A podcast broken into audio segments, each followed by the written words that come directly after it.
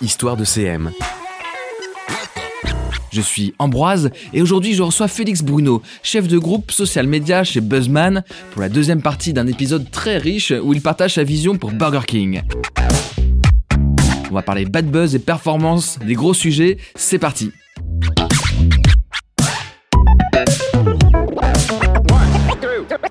Il y a aussi euh, des marches qui sont loupées et on se casse la figure. Des fois de notre fait, des fois pas de notre fait, mais les bad buzz sont bel et bien là.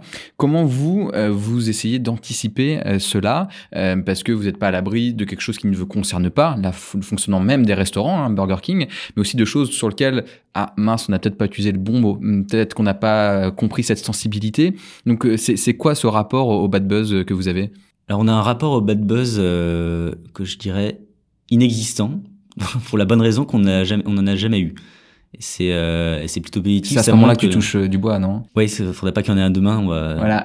ou, le lendemain de la sortie de ce podcast. Mais euh, non, l'idée en fait, c'est que c'est qu'on a, on est, on est quand même extrêmement à l'écoute des réseaux sociaux.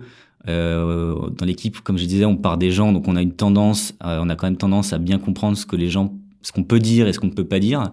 Mais au-delà de ça, en fait, je pense que la notion même de, de bad buzz, elle est un peu galvaudée faut remettre les choses un peu dans leur contexte, c'est-à-dire que Twitter, c'est environ 6% de la population française qui a un compte sur Twitter, donc c'est peu. Et euh, en général, il suffit de 50 personnes à peu près motivées pour mettre un, hashtag en training topic.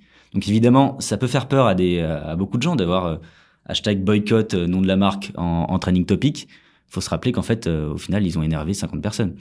50 personnes, après, c'est en effet de voir l'impact qu'ils peuvent avoir et notamment les médias généralistes qui peuvent aller euh, choper cette information pour ensuite, bah, si c'est un coup de BFM ou un coup de, JT, là, ça devient quand même beaucoup plus embêtant, non?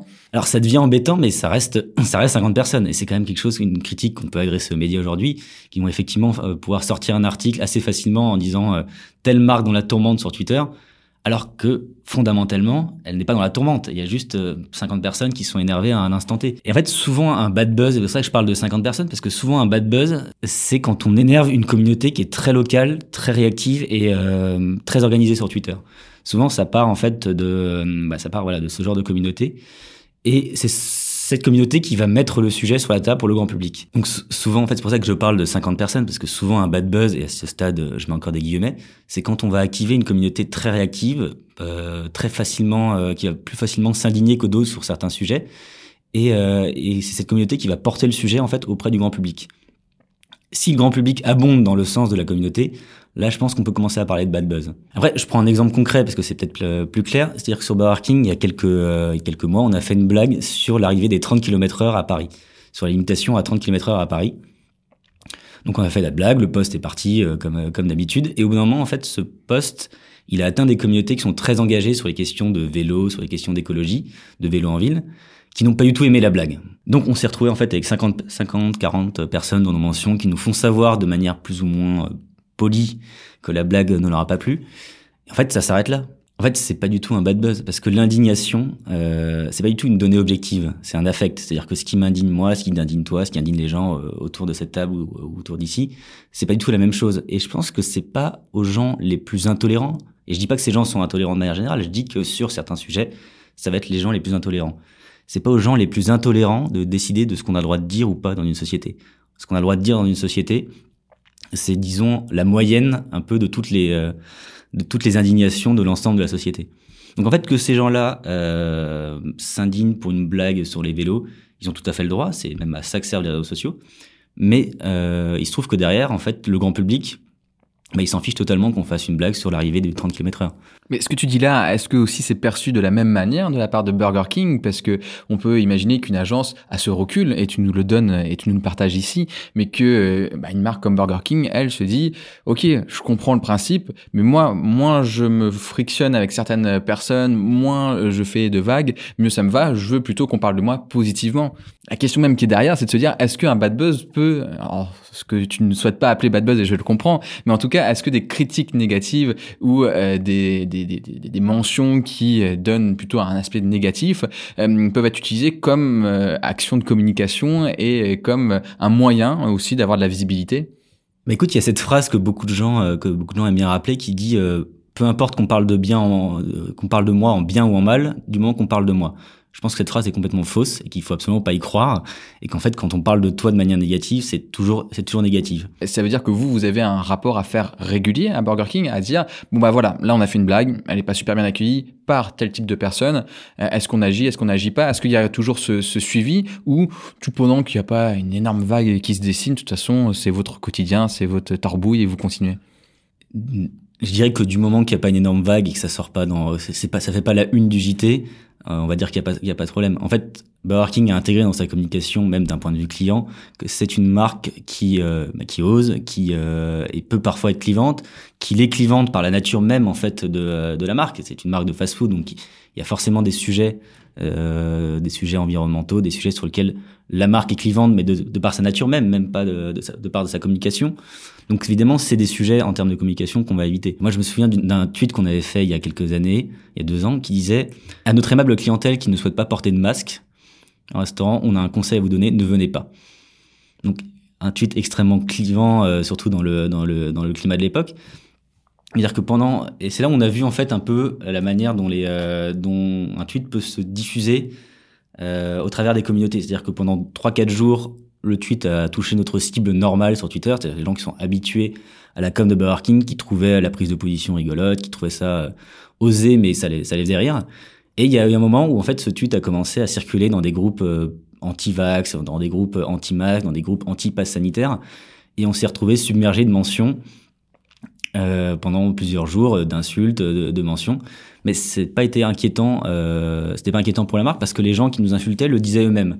Ils disaient je suis jamais venu chez vous et je viendrai jamais. Je dis, bah, écoute, très bien, on n'a pas perdu client, du coup, dans ce cas-là, donc tout va bien. Ouais, je vois bien ce que, ce que tu veux dire. Euh, Est-ce que, de manière plus générale, on, on, peut se dire que le bad buzz, pour vous, ça serait, si ça se produit, quelque chose qui peut entacher la relation avec la marque, que ce soit avec Burger King ou avec d'autres? Ça veut dire, est-ce que vous avez peut-être même peur à un moment euh, ou de se dire, ouais, ça, c'est un vrai risque, si ça se produit, on risque peut-être de perdre un client. Je pense que le premier rôle de l'agence euh, en, cas, en cas de bad buzz, c'est de rassurer. En fait, c'est ce que je disais avant, euh, de rassurer sur le, la, portée, sur la durée du bad buzz. Faut se dire aussi que sur Twitter, en fait, les choses vont très très vite. Le sujet dont on parle énormément aujourd'hui, c'est forc pas forcément le sujet dont on parlera énormément dans, plus, dans quelques jours. Donc voilà, faut rassurer d'abord sur la portée et après, à partir de ce moment-là, il y a deux choix soit c'est vraiment un bad buzz et du coup bah, l'agence n'est plus tout euh, compétente pour euh, pour ce genre de questions. Il faut faire appel à des, gens qui euh, font de la gestion de risque, dont c'est le métier et qui sont beaucoup plus à même d'apporter des réponses à, ce niveau-là. Soit ce n'est pas un bad buzz pour toutes les raisons que j'ai évoquées avant, parce que c'est c'est localisé, parce que ça ça ne grandit pas dans le temps ou parce que les gens vont oublier. Et, euh, et, dans ce cas-là, bah, il n'y a, y a, pas de, y a pas de problème. On va parler retour sur investissement, et c'est d'autant plus intéressant euh, que vous êtes une agence et que souvent ici dans ce podcast, on parle plutôt de la relation euh, qu'ont les annonceurs avec euh, les, les, chiffres. Euh, quels sont les principaux indicateurs que vous vous relevez et qui sont peut-être la base des échanges que vous avez avec vos clients? Alors les principaux indicateurs qu'on relève, en fait, ça va être le taux d'engagement et le taux de reach organique dire la, part, pourcentage de reach sur l'ensemble des gens qu'on touche, qu'on touche de manière organique. Parce qu'en fait, c'est des, euh, des indicateurs sur lesquels on peut pas vraiment tricher avec du média. Il y a un taux d'engagement, les gens réagissent. Si les gens réagissent à ce poste, bah c'est ça prouve plus ou moins, à quelques exceptions près, mais ça prouve que le poste est bon. Le taux d'engagement, en fait, on peut pas vraiment tricher dessus. Et d'ailleurs, petite question complémentaire, votre taux d'engagement, vous calculez comment? Parce que c'est vrai qu'il y a souvent des définitions différentes. Est-ce qu'on prend juste les clics? Est-ce que c'est vraiment les, les réactions? Euh, Vous, c'est quoi euh, votre euh, votre mantra? C'est vrai que c'est c'est une bonne question parce que il existe plein de formules différentes pour calculer le taux d'engagement. Chez nous, ça va être le euh, un KPI qu'on appelle engage user qu'on peut avoir uniquement quand lorsqu'on fait des extracts Excel sur Facebook. Donc on va on va diviser euh, les engaged users par le nombre par le reach. Le reach organique en fait c'est un KPI qui est extrêmement important pour nous parce qu'on dit souvent que le reach organique sur Facebook est mort, ce qui est sûrement vrai pour la plupart des marques, mais euh, sur Burger King en fait on fait encore plusieurs centaines de milliers de de reach organique sur chaque poste. On est après de euh, si on regarde au total, on est après 50% du reach qu'on fait avec Burger King est en organique. Donc là, ça démontre bien qu'en effet, la, la, la, machine, elle fonctionne toujours des réseaux sociaux, que c'est un mauvais procès d'intention, en quelque sorte. Ceux qui ont un mauvais reach euh, organique, peut-être n'ont toujours pas compris comment fonctionnaient les réseaux sociaux et qu'est-ce qu'on attendait d'eux en tant que marque. Mais je pense que Burger King est un cas très particulier. Et comme je disais, c'est une marque qui s'est construite par les réseaux sociaux, qui a créé, en fait, depuis euh, plusieurs années, une communauté qui est très engagée et surtout en fait un ton de voix qui nous permet de faire des choses que d'autres marques ne pourraient pas forcément se permettre. C'est-à-dire qu'on a, on dit souvent que à force de de cultiver cette euh, cette spécificité, on a gagné le droit en fait de parler comme une marque sur les réseaux sociaux, avec tout le tout le cynisme et tout le côté euh, pécuniaire qui, euh, qui, qui est inclus là-dedans. C'est-à-dire que pour donner un exemple, on a déjà fait des posts où on dit aux gens pour gagner ce burger, euh, suivez suivez ces indications. Petit 1, venez au restaurant. Petit 2, sortez votre portefeuille. Petit 3, achetez-le. En fait, c'est côté très. Euh, on, aime bien se montrer comme une. On aime bien pouvoir dire en tant que marque que on est. Euh, enfin, on aime bien avoir cette euh, possibilité en tant que marque, en tant que Burger King, de pouvoir dire aux gens de manière très frontale, on est là quand même pour vendre des burgers au final. Mais après, si je reviens sur les chiffres, je pense que sur les chiffres, c'est quelque chose qu'il faut absolument avoir en tête, c'est que les chiffres ne sont pas objectifs. C'est-à-dire que par exemple, le reach, quelque chose auquel on peut énormément tricher euh, avec du média, un taux d'engagement, en fait, ne veut pas forcément dire à 100% que le poste est bon. Après, le problème des chiffres, en fait, c'est qu'on peut pas se reposer dessus de manière certaine. C'est-à-dire, est-ce qu'un poste qui fait beaucoup de reach euh, ne fait pas beaucoup de reach juste parce qu'on l'a beaucoup médiatisé ou parce que c'est un format vidéo qui a été euh, favorisé par l'algorithme?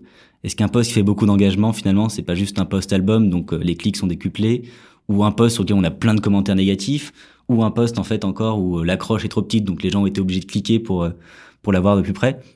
En fait, la seule manière d'analyser vraiment euh, les, les, les KPI sur les réseaux sociaux, c'est de connaître sa marque. Euh, une vraie analyse du poste, ça se fait par euh, l'analyse de sa communauté, la connaissance de sa communauté, en fait, savoir ce qui, ce qui fait réagir et pourquoi un, un poste a bien fonctionné.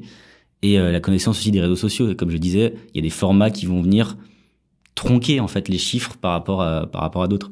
Alors on a aussi la, la, question du retour sur investissement qui est d'autant plus euh, sensible que, euh, eh bien, à la fin de votre prestation, il y a une facture qui tombe. Donc on a un rapport à l'argent qui est direct, qui est des fois euh, un rapport au budget plus pour les annonceurs parce qu'ils savent que un plein temps en community manager ça coûte tant, qu'ils ont une équipe vidéo qui coûte tant. Mais, mais vous à la limite c'est une vraie prestation. donc comment vous gérez ce retour sur investissement? Comment vous prouvez que vous avez bien fait de faire appel à notre agence? Mais je pense qu'il y a deux approches sur les réseaux sociaux. Euh, il peut avoir une approche très héroïste effectivement sur les réseaux sociaux en se disant écoutez on va traquer le nombre de ventes grâce au poste on va traquer traquer les, euh, les visites en, point de vente on va traquer le, le, nombre de gens qui ont cliqué sur un lien qui sont rendus sur le site. C'est une approche qui est tout à fait valable et c'est pas du tout celle qu'on a à l'agence en fait. C'est-à-dire que pour nous les réseaux sociaux en fait comme je disais sont liés depuis le début au retour de la marque en France. Et encore aujourd'hui on voit on voit tout ce qu'on fait sur le social media comme un moyen de faire rayonner la marque Burger King. C'est ce que disait Martin Weigel, qui est en fait le head of strategy de Widen Kennedy à euh, Amsterdam, dans une présentation qui est extrêmement intéressante, qui s'appelle The Case for Chaos. En fait, il dit que transformer l'intérêt en conversion, en achat, qui est le dernière étape du final de conversion, c'est pas du tout la même chose qu'en fait que créer de créer des souvenirs, que créer du sens, que euh, créer de l'intérêt là où il n'y en a pas. En fait, tout ce qu'on appelle globalement le brand building ou plus euh, plus euh, plus facilement en français travailler la marque travailler la l'image de la marque. Et en fait toutes ces choses là c'est quelque chose qu'on fait énormément sur les réseaux sociaux et qui n'est pas du tout quantifiable au final. Trouver moyen de faire en sorte que les gens aiment Burger King avant même de leur faire vendre des burgers c'est un peu euh, c'est quelque chose qui est pas du tout quantifiable dans, l'histoire mais c'est prouvé par des études que sur les effets à long terme euh, travailler la marque en fait est beaucoup plus importante, euh, va avoir un effet levier sur les ventes beaucoup plus important que simplement que n'importe quelle promotion. Et en fait, c'est assez marrant de se dire qu'on travaille au quotidien euh, pour faire quelque chose qui n'est pas du tout quantifiable, qui n'est pas du tout héroïste, et dont les effets en fait ne sont visibles que si on regarde, euh, on regarde les résultats sur une échelle à long terme. D'où l'importance en fait d'avoir confiance dans ce qu'on fait, parce qu'en fait on ne on ne quantifie pas exactement ce qu'on fait au quotidien, et d'importance que la marque ait confiance dans ce qu'on fait également. Ouais, complètement. Il faut que vous soyez sur la même longueur euh, d'onde. Euh, on termine par la dernière question, qui est celle euh, qui est importante pour nous parce que ça donne un peu de perspective. Euh, Qu'est-ce que va devenir le métier de community manager dans 10 ans? Alors, je vais te répondre franchement, j'en sais rien, mais je m'adapterai. En fait, non, plus sérieusement, euh, le métier évolue tellement vite qu'en fait, il y a plein de questions à se poser. Est-ce que le métaverse va devenir euh, quelque chose d'incontournable? Est-ce que la VR, tout le monde va vivre dans la VR d'ici quelques années? Est-ce qu'on va faire des postes euh, inscrits dans la blockchain où on vendra des NFT Est-ce que euh, King va créer son réseau social décentralisé sur le Web 3 En fait, toutes ces questions, c'est des choses auxquelles on peut répondre euh, par oui ou par non, mais on peut pas y répondre actuellement. Et en fait, ça va tellement vite. Moi, je ne sais pas à quoi ressemblera mon métier d'ici deux ans. Donc je peux pas vraiment vraiment pas te dire d'ici dix ans euh, ce qu'on en fera. Après tout ce que je sais c'est que peu importe euh, de quoi ça fera le futur, ben en fait on, on continuera à faire des blagues et, euh, et à s'éclater avec Burger King. Merci Félix de nous avoir partagé ce fonctionnement au sein de, de Buzzman. Euh, ça permet de voir un peu comment en effet ça se passe en coulisses pour une marque comme comme Burger King. On se dit à très vite. Ben à très vite. Merci d'avoir suivi cet épisode en deux parties. N'hésitez pas à nous donner votre avis sur cet épisode bonus en nous laissant un commentaire sur Apple Podcast ou en nous contactant sur tous les réseaux sociaux d'Agorapulse France. Poursuivez l'écoute d'Histoire de CM, le podcast d'Agorapulse, en partenariat avec J'ai un pote dans la com, et découvrez la voix des meilleurs community managers de France. Si ce podcast vous a plu, n'hésitez pas à le commenter, à en parler autour de vous et à nous le faire savoir sur Facebook, Instagram, Twitter, Discord et vos applis de podcast préférés. A bientôt pour un nouvel épisode d'Histoire de CM.